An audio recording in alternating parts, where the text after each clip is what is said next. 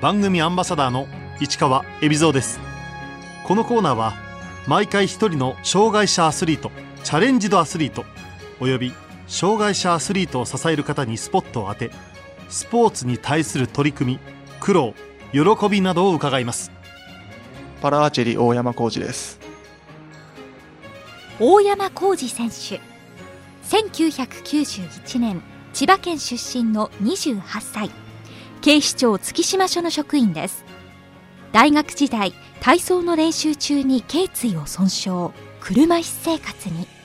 その後パラアーチェリーをはじめ車椅子に乗り口で弓を引くスタイルで2017年全国大会で優勝。国際大会でも活躍しています。警視庁職員初のパラリンピック出場を目指しています。大山選手はかつて体操の選手でした。体操を始めたのは大学入ってからなんですけど事故を起こしたのが20歳大学3年生の時なんですけどもその日も何も変わらず練習を続けていて新しい技にチャレンジしてたんですけど思いっきりやったことが原因で、まあ、バランスを崩してしまって首から地面に叩きつけられるような状態で、まあ、首から下がぐにゃりと怪我した直後にあもうこれはやばい怪我だなっていうのは思いましたね。もう事故を起こした直後にもう俺の人生終わったなって思ったのが一番印象に残ってます。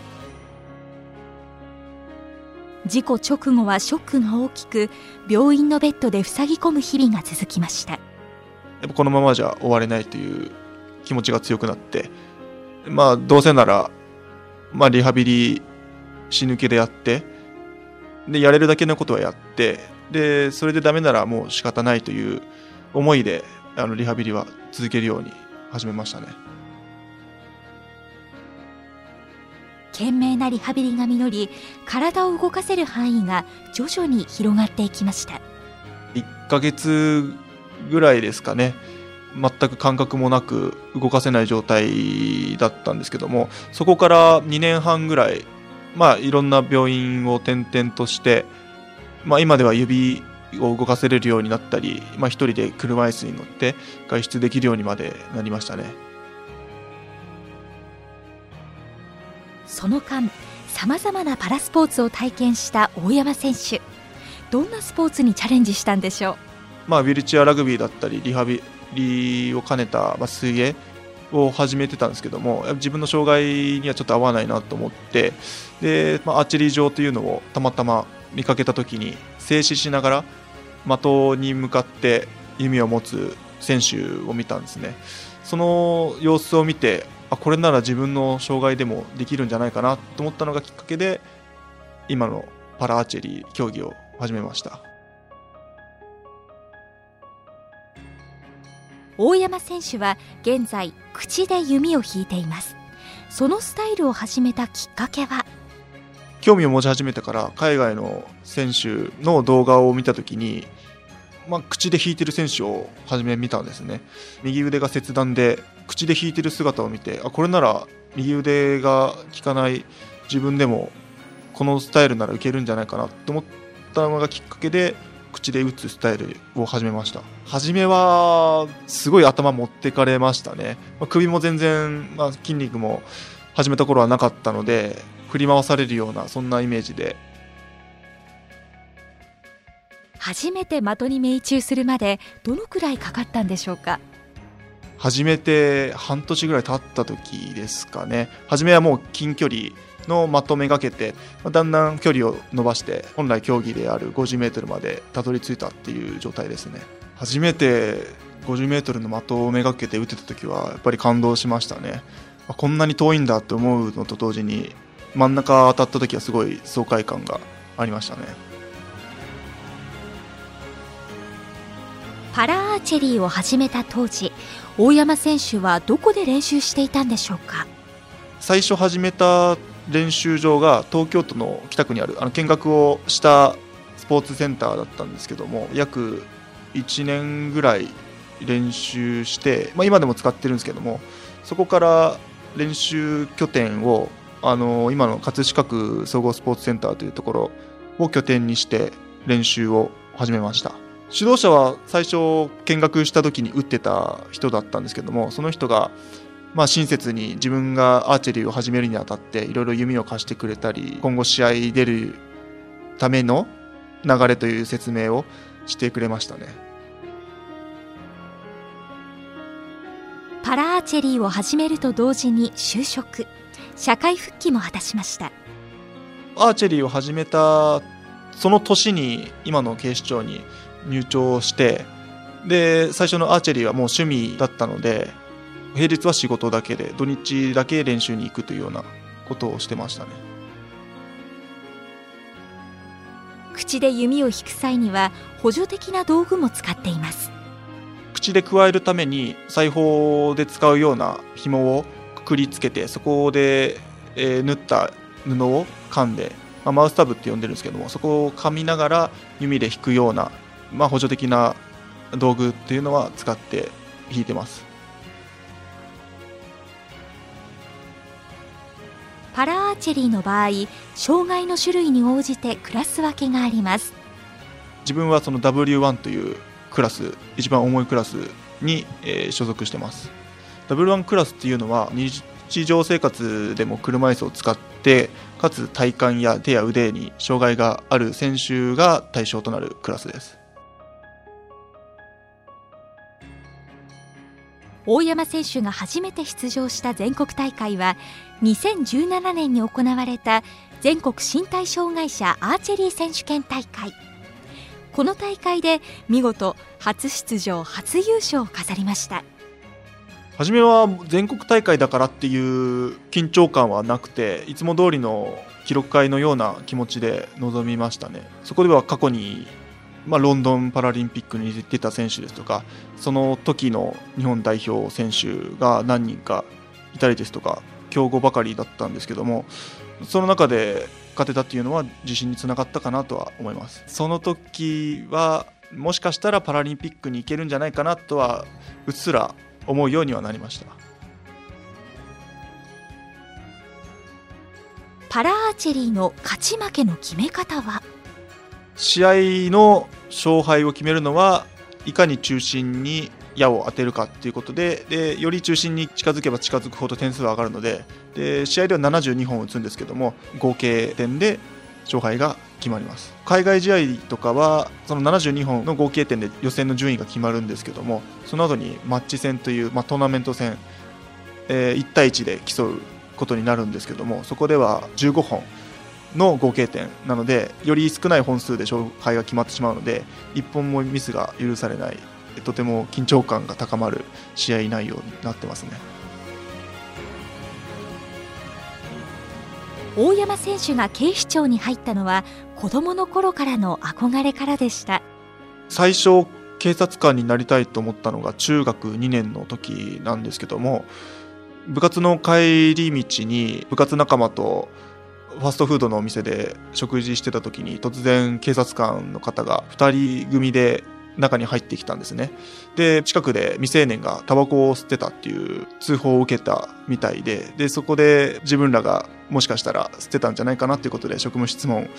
されに来たんですけどもその時接してくれた警察官がすごい優しくてとても親切でその姿を目の当たりにした時にかっこいいと思って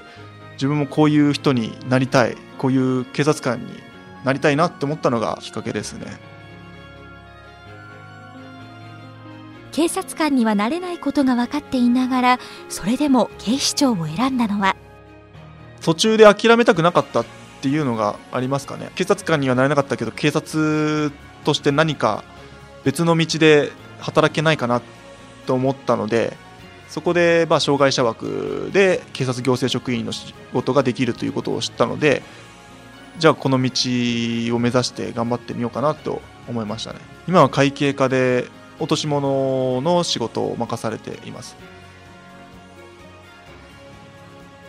勤務先の月島署は選手村のすぐそばにあります。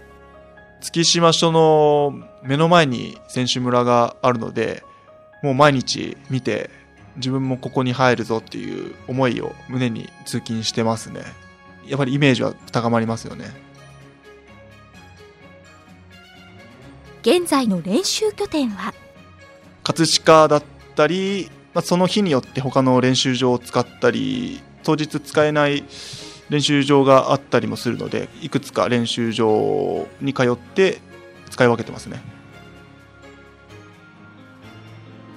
警視庁にはオリンピックに出場した選手はいますがパラリンピックに出場した職員はまだいません。すごいバックアップしてくれますね。やっぱり自分警視庁初のパラリンピックになるという目標を前面に出してるっていうのもあって警視庁もそれを後押ししてくれてますね。大山選手が世界の強豪と初めて戦ったのは2018年ドバイで行われた国際大会でしたまず最初に思ったのは体が大きいって思ったのが印象的ですね。腕も太いですし自分なんかと違ってやはり安定しているような体格だったのでやはり当然それでも矢も点数も高いスコアを出してたのでそこからやっぱり違うなって思います。そこで強豪たちと出会ったこともプラスになりました。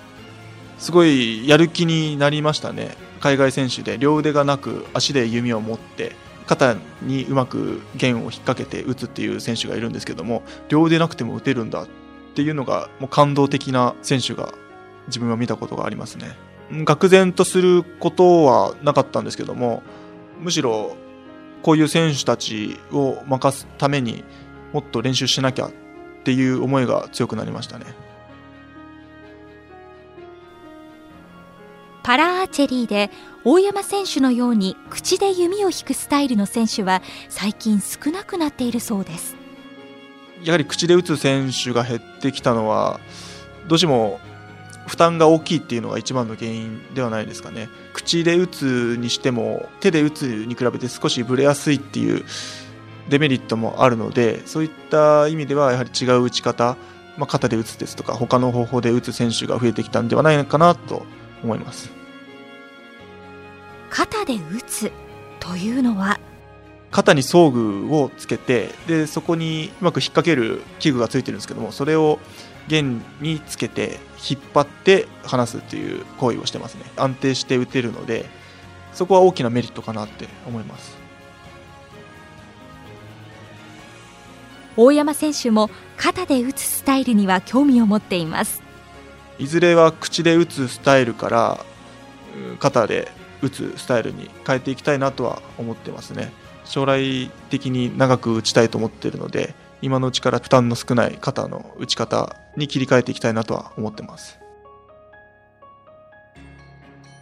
今後パラリンピック出場に向け目標にしている大会は？まあ、あのパラリンピックに出れることになれば当然それが一番大きな大会になるんですけどもその後に行われる秋に行われる全国大会が今のところ予定ではあります。大山選手の今後の目標は？やはりパラリンピックに出るというのが一番の目標なので当然東京を今目標にしてますけどもそれがもしダメだったとしても次に向けてパリに向けて頑張っていこうかなとは思ってます。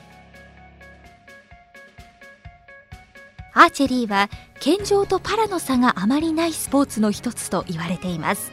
交流はあるんでしょうか？記録会では障害者だけの記録会っていうのはめったにないので障害者の選手は健常者の記録会と混ざって記録をつけたりしてますね。そこでまあいろいろ話し合ったり大会であったりする時も当然ありますね。健常選手が使う弓と何か違いはあるんでしょうか？障害者健常者問わず皆同じ弓といいますか障害者用の弓はないですね。その市販で売られている弓を自分なりに工夫して打つことになります健常者の大会に出るときは車椅子で打つので通常より低い位置から打つことになります。車椅子だから的を下げるとかそういった配慮はないですね。的の高さは決まっているのでそれは公式戦でも一緒なのでそれ同様に車椅子の選手はそれに合わせて日頃から練習を続けてますね。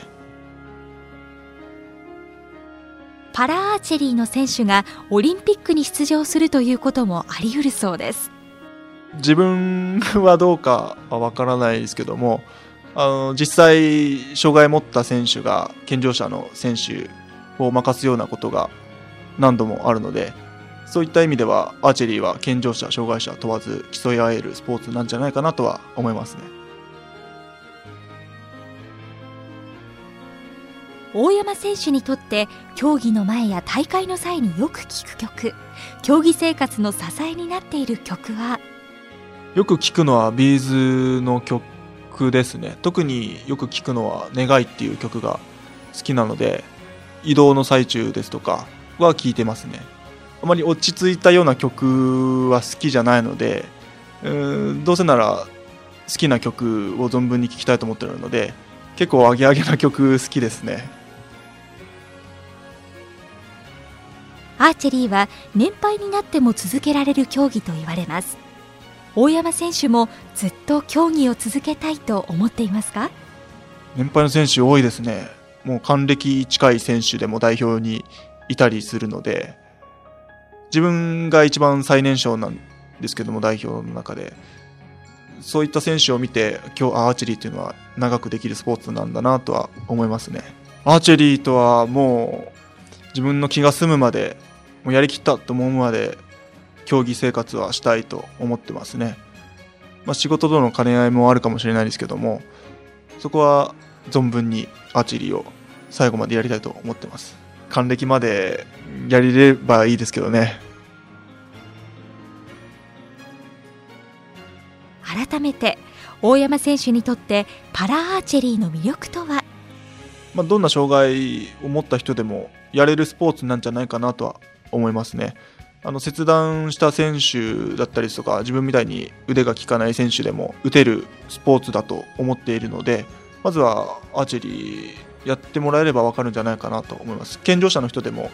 ちっちゃい子から年配の方までやっていたりする人もいるので健常者にとっても楽しめるスポーツなんじゃないかなとは思います。